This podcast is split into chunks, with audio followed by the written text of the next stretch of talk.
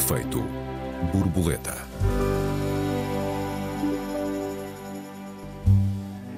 Espelho meu, espelho meu, há alguém mais belo do que eu. O narcisismo é um dos males do nosso tempo. Somos cada vez mais, cada vez mais sós e cada vez mais perfeitos. E agora? Bem-vindos ao Efeito Borboleta, eu sou o Joel Neto. Olá a todos. Olá, Joel. Sou a Raquel Varela. Raquel, não somos todos narcisistas, pelo menos em algum grau. Uma das músicas que eu trouxe hoje aqui para o nosso programa tem esta letra: Eu era convencido, agora eu não sou, não, porque eu cheguei na perfeição. Eu acho que não. Eh, eu, um, aprendi de facto hum, com o Coimbra de Matos, que eu cito aqui muitas vezes, mas ao longo da vida, que o narcisismo que nós, nós chamamos muitas vezes hum, narcisismo uh, à vaidade e eu não acho a vaidade assim um pecado tão capital. Acho que há profissões que só vivem com vaidade Mas e acho que, é que há uma dose de vaidade. Olha, eu acho que o narcisismo tem um caráter uh, mais patológico, ainda que seja uma patologia social, não é? A vaidade tem um bocadinho da pessoa querer eh, ser ouvida, da pessoa uh, ter um certo orgulho em mostrar-se, ter autoestima que às vezes pode ser exagerada. Uh, o narcisismo implica realmente uh, esta, esta síntese da música. É uma completa falta de empatia e de noção que o outro existe. Não é tanto eu querer mostrar ao outro, é que o outro deixa de existir. Uh, então, o narcisismo tem realmente, quanto a mim, um caráter patológico. Eu não estou a utilizar aqui o termo patológico, embora exista também essa dimensão na psiquiatria, na psicanálise, mas uh, eu estou a pensar em patológico no sentido de uma doença social, não é? Uh, porque eu acho que ainda por cima está disseminado. E à tua pergunta eu digo: conheço muita gente uh, que está longe dessa postura de vida e, digamos, muitos grupos sociais, apesar de tudo, não é? Um, eu, eu, identifico muitas vezes determinados grupos sociais pela forma absolutamente empática com que se aproximam dos outros. Estou a pensar no catolicismo progressista, uh, em frações dos comunistas, em, em gente, por exemplo, muito ligada à dinamização cultural de, de bairro e proximidade. Ou seja, há, há, há gente uh, que uh, imediatamente o seu olhar ou a sua postura é um olhar de querer ouvir o outro, de querer estar com o outro, de querer perceber o outro, uh, de querer dar uma mão ao outro, de ir para além de si. Mas eu acho que estas, digamos, estas bolsas de comunidade são cada vez mais diminutas, porque de facto nós vivemos neste mundo brutal de todos contra todos. O capitalismo é assim, todos contra todos no mercado de trabalho, todos, todos contra todos na cidade, todos contra todos uh, agora também nos Estados, nas guerras, enfim, os, aqui a imaginação da barbárie é o limite.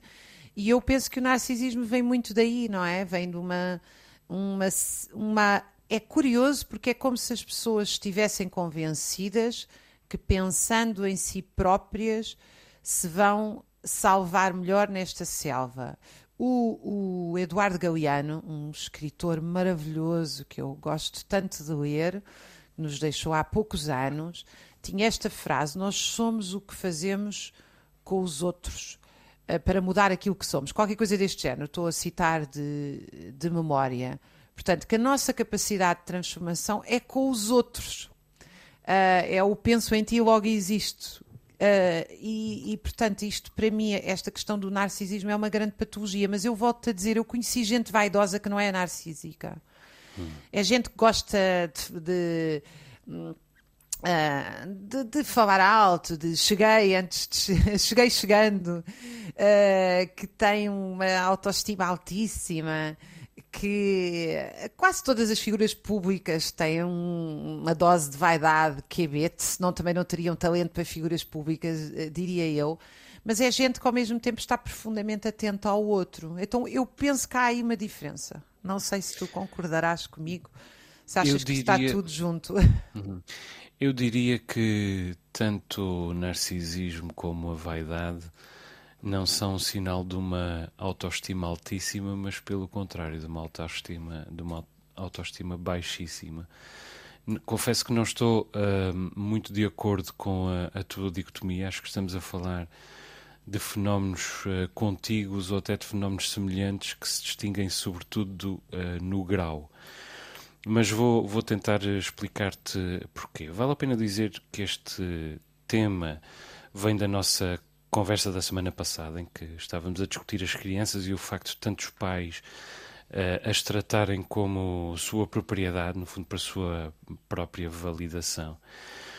E, e, vale a pena também dizer que, do ponto de vista científico, digamos assim, há dois grandes tipos de narcisismo. O primeiro é esse sim, o narcisismo patológico, é um, é um transtorno de personalidade tipificado pela medicina um, e que é marcado por uma série de, de defeitos e de vulnerabilidades, um, mas em todo o caso é uma defesa. Uh, e, e, sim, como tu há pouco dizias, uh, apesar de tudo, tem como efeito colateral positivo, digamos assim, a reforçar a resistência e a resiliência da pessoa em causa, ou pelo menos protegê-la um pouco das suas vulnerabilidades da pessoa, isto é, do doente. Não é desse narcisismo que, que eu proponho que falemos, mas de outro um pouco mais subterrâneo, digamos assim, o narcisismo do dia a dia. É, um narcisismo cotidiano e tantas vezes não identificado como tal. Uh, no fundo, uh, vaidade, egocentrismo, que são problemas estruturais, mas combinados com uma circunstância que eu diria mais conjuntural e que os torna verdadeiramente explosivos e que é a necessidade de aceitação, uh, a urgência de aceitação, o que constitui, uh, penso eu, sobretudo, um tremendo sinal de solidão. Uh, mas de uma solidão que no fundo se alimenta a si mesmo e cujo único consolo, bom, um vago consolo e com certeza uh, equívoco, na verdade falso, é uh, exponenciar-se, é aumentar-se a si mesma. Isso, isto é, produzindo mais solidão. Com certeza havemos de falar mais de solidão ao longo deste programa. Uh, para já, eu acho que é importante conferirmos aqueles que são, segundo os cientistas, os principais traços do narcisismo, que, que é por isso também um flagelo que uh, ameaça gravemente as relações entre as pessoas, mas também a relação de cada pessoa consigo mesmo e, no fundo, a, a coesão social em geral. Bom, o narcisista atribui a si mesmo, a si mesmo mais importância uh, do que aquela que tem ou do que aquela que é legítimo uh, uma pessoa atribui-se a si mesma. Depois, o narcisista procura uh, a cada momento a atenção dos outros e, mais do que a atenção, a validação que os outros podem proporcionar-lhe da sua própria existência. O narcisista é e principalmente quer ser um perfeccionista. o narcisista é viciado no controlo, é aquilo a que os anglófonos chamam um control freak. o narcisista tem muitas vezes dificuldade em sentir empatia para com o sofrimento e os dilemas do outro e, sobretudo, ouve pouco, tem pouca atenção. Uh, o narcisista tem tendência para a irresponsabilidade, o narcisista usa da racionalização emocional uh, para uh, mitigar as suas falhas, no fundo, tenta sempre explicar-se a si mesmo que as suas falhas, no fundo, não são culpa dele Uh, na verdade, ele nem, nem sequer chegou a falhar, ou teve azar, ou foi vítima de, de alguma coisa. O narcisista tem tendência para a infidelidade conjugal, e se não tem, é pelo menos vulnerável a problemas românticos uh, bastante frequentes. O narcisista sofre de ansiedade, uh, tem pavor da rejeição e da exposição ao ridículo, resiste à vulnerabilidade emocional a deixar-se vulnerabilizar emocionalmente, uh, não consegue, ou pelo menos não gosta, de trabalhar em equipa, uh, tem tendência para se sentir ameaçado e uh, tem dificuldade em identificar as fronteiras e os limites das circunstâncias, das coisas, das conversas. Portanto, no fundo, é conferir a lista de sintomas e, e ver se encontramos aí o nosso vizinho ou o nosso amigo de Facebook, como se chama, mas sobretudo conferi-la bem e ver se não nos encontramos a nós próprios aí. Eu próprio uh, confesso que não conheço ninguém uh, que não enferme de pelo menos alguns destes sintomas. Eu seguramente enfermo de alguns destes sintomas e a minha única esperança é, é não deixar nunca de estar atento a eles, tentando combatê-los, evidentemente, e tentando ser uh, sempre um pouco mais narcisista hoje do, que, do que fui ontem. Não sei se te persuadi com esta definição, Raquel. Uh, eu não estou muito convencida, uh, porque acho que há aí muitas subtilezas e, sobretudo, uma certa generalização. Uh, agora, é uma abordagem muito, digamos, médica, clínica ou psicológica que eu também confesso desconheço. Quer dizer, não é um assunto que eu possa comentar Portanto, eu vou fugir, se tu me permites, para algo que eu conheço melhor, que são as dinâmicas sociais. Ou seja, a, a ser verdade uh, esta nossa análise, uh, e porque é que eu digo a ser verdade? Porque, ao mesmo tempo, também é, é, eu penso sempre que acho que o mundo está feito para as pessoas se comerem vivas umas às outras, e isso começa nos locais de trabalho, e a partir daí hum, contamina-se a tudo, hum. e ao mesmo tempo vejo as pessoas, apesar de tudo, ainda se cuidarem umas das outras e acho isso relativamente milagroso. Acho que isso tem um lado, até se quiseres, agora vou eu a uma coisa que eu não acredito que é a natureza humana. A maioria das pessoas diz que a natureza humana é competitiva e egoísta. Eu acho que não existe natureza humana porque nós somos históricos e, portanto, a nossa a, a, parte da nossa natureza que nos compõe é muito diminuta. Nós somos, sobretudo, fruto da educação e da história. Caramba. Mas eu acho que há. não estás convencido disso? Eu de estou. De todo, de todo. Mas eu acho que há uma dimensão da natureza uh, a existir, é a dimensão cooperativa. Uh, e o melhor exemplo disso é que nós produzimos hormonas de prazer e bem-estar quando amamos, quando somos amados, quando abraçamos. Uh, e produzimos hormonas de raiva e de, que nos deixam mal quando uh, brigamos, por exemplo. De qualquer maneira, eu acho que nenhuma destas, destas forças prevalece sobre a história, sobre a educação, sobre a cultura, que eu acho que realmente são, são uh, determinantes. Mas pronto, a, a ser verdade este nosso diagnóstico, eu acho que nós temos que olhar de facto uh, para os pequenos e os grandes gestos que levam a isto, não é? A mim surpreendia-me sempre quando era pequena. Uh, eu saía com os meus filhos pequeninos e cumprimentava, e sobretudo um deles não gostava muito, hoje em dia cumprimenta toda a gente, é absolutamente amoroso, mas não gostava de cumprimentar as pessoas. E eu dizia-lhe: não há problema, nós ficamos aqui até tu dizeres boa tarde à vizinha. Isto para aí com dois anos. E ele lá emburrava um bocado, ficávamos ali uns segundos, que a ele lhe parecia uma eternidade, até ele dizer boa tarde. E hoje em dia eu fico muito orgulhosa quando os vizinhos me dizem: os seus filhos são tão educados, dizem sempre boa tarde. Uh, e muitas vezes eu passava, ainda hoje passo por crianças e eu cumprimento as crianças, porque acho que as crianças são adoráveis, e há N crianças que não me que não me cumprimentam e que, e que não são obrigadas a cumprimentar. Raquel, deixa-me interromper-te aqui. Tu vamos retomar a tua história no início da, da segunda parte. Nós estamos a chegar ao final da primeira parte do nosso programa. Para já vamos ouvir a canção de que, de que estavas a falar, Raquel. O que eu cheguei na perfeição. Eu cheguei o na universo perfeição. umbigo dos brasileiros, Karnak. Até já, Raquel. Até já, Joel. Mamma, dimmi um po', cosa è l'ombelico? L'ombelico è un, è, un, è un buchetto sulla pancia. E che cosa è l'universo? L'universo è... L'universo è il nostro L'universo è Não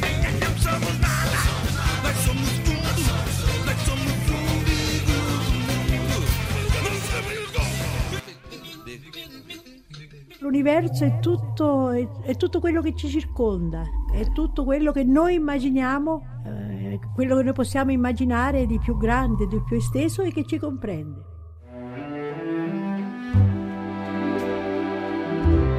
Efeito borboleta. Efeito borboleta, segunda parte. Esta semana discutimos narcisismo contemporâneo. Raquel, há pouco contavas-me eh, das dificuldades entre crianças e adultos de se cumprimentarem mutuamente. Esse pequeno gesto, quer dizer, nós, eh, penso que tu também viveste esse período, quando nós éramos pequenos, era impossível, eh, nós não estávamos autorizados pelos nossos pais ou avós a não cumprimentar o vizinho. E agora uma criança pode não cumprimentar o vizinho, que aliás o pai vem rapidamente à mãe dizer que ele é envergonhado. Ah, quando a obrigação do pai é explicar àquela criança uma das primeiras regras em sociedade, que é nós nos cumprimentamos, que é um gesto de elegância e de existência do outro, não é? Que também é um gesto da nossa existência, porque eu acho que esta questão da. Já a Bíblia coloca a questão do reconhecimento no centro da nossa vida, ou seja, Pedro reconhece em Paulo ou qualquer coisa deste género nós só nos reconhecemos no outro. Eu, se cumprimento o outro, estou a, a- a pedir que ele me cumprimente a mim. E, e, portanto, eh, o ser social é uma salvação de nós próprios. Eu detestava aquele anúncio a um leite que dizia: Se eu não gostar de mim, quem gostará? Sim, sim, sim. É uma Já nova frase aqui. contemporânea, não é? Já te contei aqui, quando é justamente o contrário, quer dizer, Hum, eu só vou gostar de mim se muita gente gostar de mim. Muita gente no sentido, não é neste sentido profundamente Mas narcísico isso da não é apenas um anúncio do leite, isso é, é base da literatura de autoajuda do século XXI. É uma Ama-te coisa horrorosa. Exato. Aliás, a gente podia entrar na literatura, que é um campo onde eu adoro ouvir-te, entre outros, que é como é que há tanta gente a escrever sobre o seu próprio umbigo. Hum. Há tantas histórias no mundo para contar maravilhosas. Porque é que Uhum. as pessoas têm uma- hoje uma concepção muito dominante, diria eu, pelo menos numa certa literatura, que largou a ideia universal. A literatura Hum. não é para explicar, explicar, não estou a dizer do ponto de vista militante ou ideológico, explicar no sentido. A literatura. Acho, acho que agora estou com medo que leias os meus livros, Raquel. Não, já li, já li. Oh, desculpa, o teu A Vida no Campo, o teu A Vida no Campo, tu partes da tua experiência para contar o quê? Uma experiência universal da transformação da ruralidade em, Obrigado, Raquel. em urbanização. E, portanto, Obrigado. é o saber pegar nas nossas histórias e, e ter a coragem de as poder transformar em universais. Eu não estava à pesca, à pesca de elogios, eh, garanto. Olha, deixa-me deixa dizer-te que sempre, sempre houve narcisismo. A Bíblia Sagrada já fala da vaidade e do orgulho, que são vícios tangentes, como eu disse há pouco, e há, há 1500 anos, quando definiu os sete pecados mortais, os sete pecados capitais, o Papa Gregório I já incluiu a vaidade. Aliás, o narcisismo deve o seu nome ao mito de Narciso, o, o auto-admirador ah, o, o herói de, de Téspias, na, na Biócia, cuja beleza e orgulho acabaram por consumi-lo. Foi, foi tratado por Ovídio, nas Metamorfoses, foi tratado por Parténio e mais tarde também por Pausanias. Era um jovem ah, tão belo e tão orgulhoso ah, que se apaixonou pelo seu próprio reflexo na água e se suicidou, ou se deixou morrer, eh, por não poder apossar-se do seu objeto de desejo, no fundo, dele próprio. Portanto, sempre houve essa tendência no género humano. Eu eh, acho que existe condição humana, podemos discutir isso noutra, noutro programa. E há muito tempo que, que sentimos a necessidade para alertar para esse risco. Entretanto, se formos à literatura do século XIX, ela está cheia de narcisistas. Eh, Simplesmente hoje lemos-los e tendemos a vê-los, sobretudo, como neuróticos. O que, apesar de tudo, sempre é melhor do que se tivessem sido eh, psicóticos. Agora, no século XX, chegou o capitalismo, eh, chegou a pressa e chegou a solidão. Isto para ir um pouco ao encontro daquela visão um pouco mais historicista de que tu falavas. E pior, no século XXI eh, chegaram a internet e as redes sociais com os seus desfiles de virtude e de virtudes. E as redes sociais tornaram-se terreno fértil para, para o narcisismo. Creio que nem é preciso explicar como. Todos nós eh, o vemos passar diariamente e, aliás, quase todos nós, eu aqui já te estou a excluir a ti, mas não a mim, integramos diariamente esse, esse desfile de de, de narcisismo, porque, do meu ponto de vista, quase todos nós praticamos pelo menos algum. A razão mais evidente é esta: nós eh, precisamos do reconhecimento do outro. Uh, e ele já não está lá para nós. Uh, já não vive nas nossas casas e, se vive, uh, está fechado no seu quarto ou está ocupado com as suas coisas. Como, aliás, estão fechados nas suas casas ou ocupados com as suas coisas os nossos vizinhos, os nossos amigos e até os nossos conhecidos.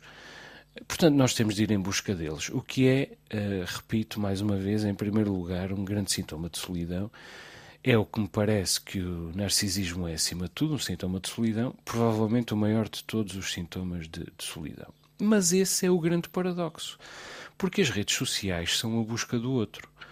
Uh, nós estamos nas redes sociais porque procuramos o outro, porque o outro é importante, importante para nós, uh, porque a presença do outro é importante para nós, mas, sobretudo, porque o reconhecimento do outro é importante para nós. E é aqui que a tendência essencialmente boa uh, acaba por descambar. Porque o outro só faz sentido para nós enquanto sujeito de admiração, isto é, enquanto for capaz de nos admirar, de reconhecer, de reconhecer a importância da, da nossa existência, de reconhecer a legitimidade da nossa existência. E porque é esse tempo, uh, é esse o tempo que, que, vivemos, ele é capaz de nos uh, admirar. Não sei se tu reconheces uh, este, este sintoma, Raquel. Eu acho que sim, eu acho que essa, essa é a tónica, quer dizer, a tónica é a tónica da relação. mas isto tem a ver, creio eu, muito também, volto à minha nota, do trabalho abstrato. O trabalho abstrato uh, dá-nos uma noção de um, in, uh, falsa independência uh, que se transmite, que, se, que, depois redunda em solidão e em individualismo, que o trabalho concreto não dá. Evidentemente que se tu estás no campo e tens que acordar e tens que ir plantar batatas e vês que só vais comer batatas porque o teu avô ou a tua avó as plantaram e que vai ser preciso para uh, mudar um curso de água à ajuda dos vizinhos que tu vais ajudar na próxima semana, tu crias aqui, tens aqui uma relação que para ti é óbvia de interdependência. Curiosamente, hoje a nossa interdependência é infinitamente maior. Uh, nosso efeito borboleta uh, aqui, quer dizer, uma. Um, um problema localizado numa parte do mundo, numa determinada área, torna-se num problema global e, muito longe não só dessa localização, como desse setor. Porque a nossa interdependência hoje é bastante maior, desde logo porque nós, hoje em dia, quase só sabemos fazer uma coisa, não é? Enquanto que um camponês consegue arranjar os seus sapatos, uh, montar a sua, o seu móvel, uh, plantar batatas, cuidar dos filhos e ainda sabe de umas ervinhas para tomar um chá e curar-se para alguma coisa, limitada, obviamente, nós hoje não somos assim, não é? Portanto, a nossa interdependência é maior, mas, mas a nossa ilusão de independência é muito uh, maior também. Ou seja, nós realmente ac acreditamos que não temos que fazer um esforço coletivo, não temos que fazer, eh, não temos que nos dedicar aos outros, que tudo passa por relações de consumo, compra e venda. E aí vamos parar aos problemas da solidão patológicos disseminados, porque evidentemente que não se compra amor, não se compra amizade. Eu posso comprar, pode-se comprar sexo, mas não se pode comprar amor. Uhum. Mas eu não estou certo de que não haja essa impressão de que se pode comprar. Amor. Quer dizer, mas as pessoas podem comprar sexo. Agora, amor, eh, quer dizer, o seu tal, uh, uh, o amor é uma relação interdependente. Ninguém ama sozinho. Nós só amamos quando somos amados. É, é uma relação, é uma relação. Uhum. e, e, isto muitas vezes redunda em uh, vidas profundamente solitárias, mas atenção, porque nós também estamos a falar de uma parte da classe média que tem alguma escolha, porque é pensarmos nos idosos sozinhos sem escolha alguma, é pensarmos em crianças que não têm irmãos nem vizinhos. Há muita gente que, que depois é condicionada por este modo de vida para uma solidão em que uma boa área da psicologia diz que é a patologia do nosso século, não é? É a, doença do nosso século é a solidão e as duas coisas não são uma face da mesma moeda, não é? Uh, essa, essa propensão uh, narcísica não é uma expressão desta tremenda solidão em que nós nunca tivemos Sim, tão eu- juntos e tão eu separados? Creio que sim. Eu creio que sim. Eu creio que sim. Em primeiro lugar, há pouco, aliás, tu, tu falavas de, de, de quem eh, trabalha no concreto, dos trabalhos concretos. E eu estava a lembrar-me que um dos meus vizinhos aqui na, na freguesia rural da, de Terra Chã, um homem de, de, de modos, aliás, bastante rudes, ahm, fotografa ah, quase diariamente as paisagens onde ah, vai levar as suas vacas ou ah, os sítios que está a roçar com a sua roçadora elétrica para deixar lá as vacas no, no dia seguinte, para, para lhe tirar as, as pragas. Uh, e, e mesmo nesse trabalho concreto de um homem, aliás, repito, bastante rude, uh, eu encontro essa, hum, essa necessidade de, de procurar uh, a ressonância uh, do outro, a resposta a esse, a esse trabalho concreto, o ambiente em que ele vive, o ambiente em que ele trabalha, a vida que ele tem. Um, até nesse, nesse domínio uh, se pode procurar a presença do outro. Agora, quanto à, à tua expressão, não se pode comprar amor, eu não sei se na verdade essa não é uh, a súmula do, daquilo de que nós estamos aqui a falar. Uh, não é, na verdade, a grande explicação uh, para o narcisismo uh, contemporâneo. É a necessidade de, contra- de comprar amor e, sobretudo, a ilusão de que se pode comprar amor. Deixa-me tentar persuadir-te porquê. Ahm, há pouco eu estava a falar nas redes sociais, mas a verdade é que o problema começou a agravar-se antes, eh, com o, capitalismo e com as suas. ahm, com as suas solidões. E o capitalismo tem essa coisa extraordinária que é tu conseguir fazer negócio com tudo. É com certeza um dos seus méritos e é, do meu ponto de vista, também um dos seus grandes defeitos. Ah, e antes das redes sociais, e há muito pouco tempo já havia, por exemplo, o Big Brother. O que era o Big Brother? Era um, um desfile de narcisismo, mas era também uma maneira de ganhar dinheiro com o narcisismo. Ou seja, das televisões ganharem dinheiro explorando a solidão e o esquecimento daquelas pessoas e a sua necessidade, a sua necessidade de serem vistas e reconhecidas, de existirem, e também ah, era a oportunidade, era uma maneira de os concorrentes ganharem dinheiro, dando às televisões a oportunidade ahm, de dinheiro e oportunidades de carreira, dando às televisões uma maneira de ganhar dinheiro com a solidão e com o seu, o seu esquecimento. O facto é este: o narcisismo passou a dar dinheiro, Ah, tornou-se uma opção de sobrevivência, Ah, tornou-se uma, uma opção de, de carreira. No fundo, a, fama deixou de ser um, um corolário ah, de um percurso para passar a ser um pretexto para um percurso. Co- Coisa que, aliás, também já tinha começado a insinuar-se no, no século XX. Já no século XX havia, por exemplo, cantoras que eh, granjeavam tanta fama que depois faziam uma perninha no cinema. Podiam não ser muito, bons atrizes, muito boas atrizes, mas eh, transportavam a sua fama da música para o cinema e vice-versa. Ah, e, portanto, a fama ah, passou a ser um veículo, em vez de um efeito colateral positivo, chamemos-lhe assim, de uma determinada façanha ou de uma determinada condição. E isto inverteu toda a pirâmide, ao ponto em que hoje o sim- mais simples narcisismo pode dar dinheiro hum, eh, aproveitar, eh, quer dizer, do que eh, dinheiro àquele que, que se aproveita do narcisismo do outro, mas também dinheiro ao próprio narcisismo. Eu não quero diabolizar nada nem ninguém, mas ainda há dias no Netflix parei naquela espécie de documentário que se chama Eu Georgina e que é meio documentário, meio reality show centrado na figura de Georgina Rodrigues, a companheira de Cristiano Ronaldo, e que é descrito como o retrato real e integral da vida diária de Georgina Rodrigues, mãe, influenciadora digital, empresária e parceira de Cristiano Ronaldo. Bom, e eu acho que é uma peça muito útil para entender eh, o mundo em que vivemos e, em particular, o narcisismo contemporâneo. Está lá tudo a Cinderela moderna, a onipresença do Instagram e da imagem, a frivolidade absoluta, uh, disfarçada de maternidade responsável e diligente, como é evidente. Uh, logo no primeiro episódio, a Georgina informa-nos que trabalha com vários agentes, trabalha com vários agentes e trabalha em quê? A fazer presenças em festas, por exemplo, e a ser influencer. E, e, e, o resto é aquele tom. Eu casei com um homem rico, façam favor de invejar a minha vida.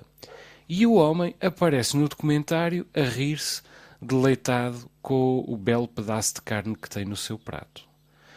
Um, repara, eu sou um admirador do, do, Cristiano Ronaldo, sou um grande admirador tanto do seu talento como ainda mais da sua ética de trabalho.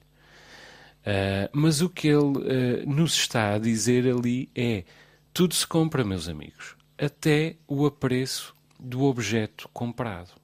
Ou seja, tudo se compra até o amor. É um vazio total, uh, muito deprimente, porque no fundo propõe com um cinismo uh, exultante de que os protagonistas, dos próprios protagonistas, nem sequer estão propriamente conscientes, que o melhor caminho para uma certa ideia de triunfo, inclusive do ponto de vista emocional, é ir pelo atalho. E eu acho que isto efetivamente é influencer, é perigosamente influenciador. Mas esse atalho é uhum. estimulado, acarinhado, todos os dias pelos nossos meios de comunicação de massas e não Sem são dúvida. só as redes sociais. Sem dúvida. Quantas Sem vezes é que tu tens espelhado nas páginas dos jornais que uma determinada empresa é um grande sucesso devido ao seu CEO? Uhum. Ou uh, a Ministra da Saúde resolveu Uh, foi, foi um, excelente durante a pandemia, ou o, o almirante durante a vacinação, ou não sei o quê. E, e, o que é que esquece aí toda a gente? Dos milhares e milhares de pessoas que todos os dias trabalham cooperativamente, seja na saúde, seja na vacinação, seja nas empresas, seja no Estado, para fazer as coisas funcionar. E, portanto, há aqui uma coisa que nós não tivemos tempo de falar, mas o estrelato, a indústria cultural eh, criam um mito, que é o mito Cristiano Ronaldo, que é o mito do homem só, imbatível, invencível, sem lhe tirar os méritos. Existe uma equipa. E não existe, não existe só uma equipa. Existem milhares de pessoas eh, que foram fundamentais para ele aprender, para ele jogar, para ele saber, independentemente dos méritos individuais. Mas nós só damos-os, curiosamente, quando há algum problema, é todos. É, só, só, os méritos é que são individuais. Esse é outro, é outro problema uh, estrutural uh, das nossas sociedades. E a verdade é que esta espécie de narcisismo uh, verifica-se num documentário sobre Georgina Rodrigues, que é assumidamente ligeiro e mais ou menos assumidamente tonto, mas também se verifica a propósito de coisas muito mais sérias, a propósito da literatura e da arte, por exemplo, como tu dizias, da indústria cultural, mas até a propósito da, da discussão da guerra, ou dos dramas, ou até da maneira como nós discutimos os dramas vividos em torno da guerra. Um, a verdade é que uh, todas estas matérias produzem debates extremamente acalorados em que se torna quase impossível discutir porque as pessoas se polarizam, as pessoas são agredidas e respondem com agressão. E quanto mais discutem, mais extremam as suas posições. Por um lado, porque querem pertencer, porque e é isto a tribalização, querem ser de uma determinada equipa, fazer parte de qualquer coisa, mas sobretudo por outro, porque querem ter razão, querem ganhar a discussão e vale tudo.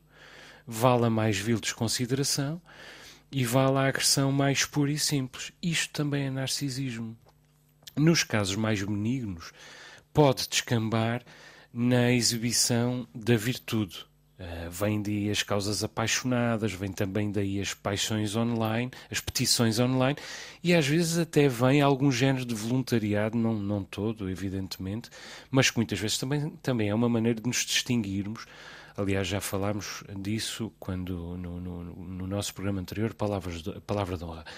Nos, nos, casos menos benignos, é também daí que vem a radicalização.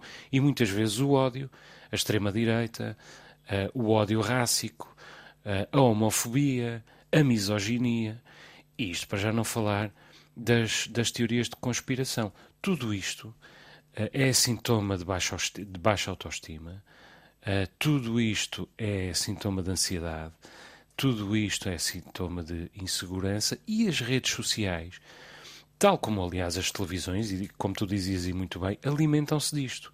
Porque os algoritmos alimentam a polarização porque eles se alimentam da polarização, eles propiciam a polarização. Puxam pela polarização porque é a polarização que dá frequência.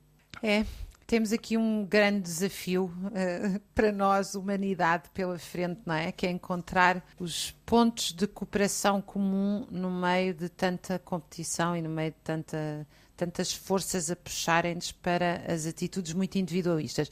Eu só, só queria deixar uma nota que a minha Estamos condenação do final, individualismo, a minha condenação do individualismo, e aqui vou arriscar falar pelos dois, não é naturalmente uma uh, condenação da individualidade e dos direitos individuais. É, é o grande não sei se me deixas falar por ti também, porque estamos mesmo a terminar, mas o grande desafio é como é que nós conseguimos manter todos os direitos individuais sendo cada vez mais coletivos. Esta tensão é muito importante de garantir, não é? Uh, não sei se É verdade, estou totalmente de concordas. acordo. Falaste muito bem pelos dois.